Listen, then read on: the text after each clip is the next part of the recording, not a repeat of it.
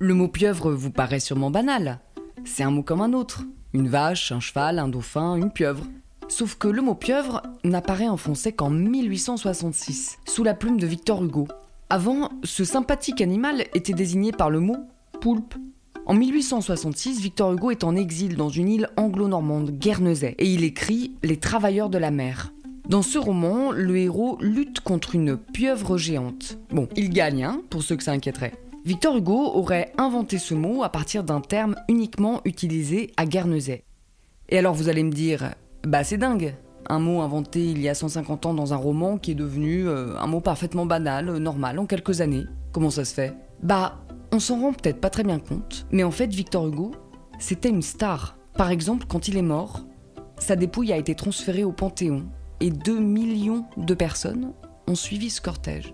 En 1866, lorsque les travailleurs de la mer sont publiés, l'école n'est pas encore obligatoire. Elle ne le sera que 17 ans plus tard. Mais ceux qui savent lire, comme les imprimeurs par exemple, lisent à haute voix, et notamment les romans de Victor Hugo. Tout le monde connaît Victor Hugo, tout le monde a lu Victor Hugo.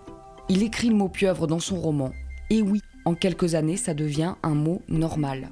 Le mec a clairement pas attendu Instagram pour avoir de l'influence. Et puis, plein d'autres écrivains ont inventé des mots qui sont aujourd'hui utilisés couramment. Flaubert, par exemple, il a inventé le mot pignouf. Quant à bizarroïde, c'est une création de Marcel Proust.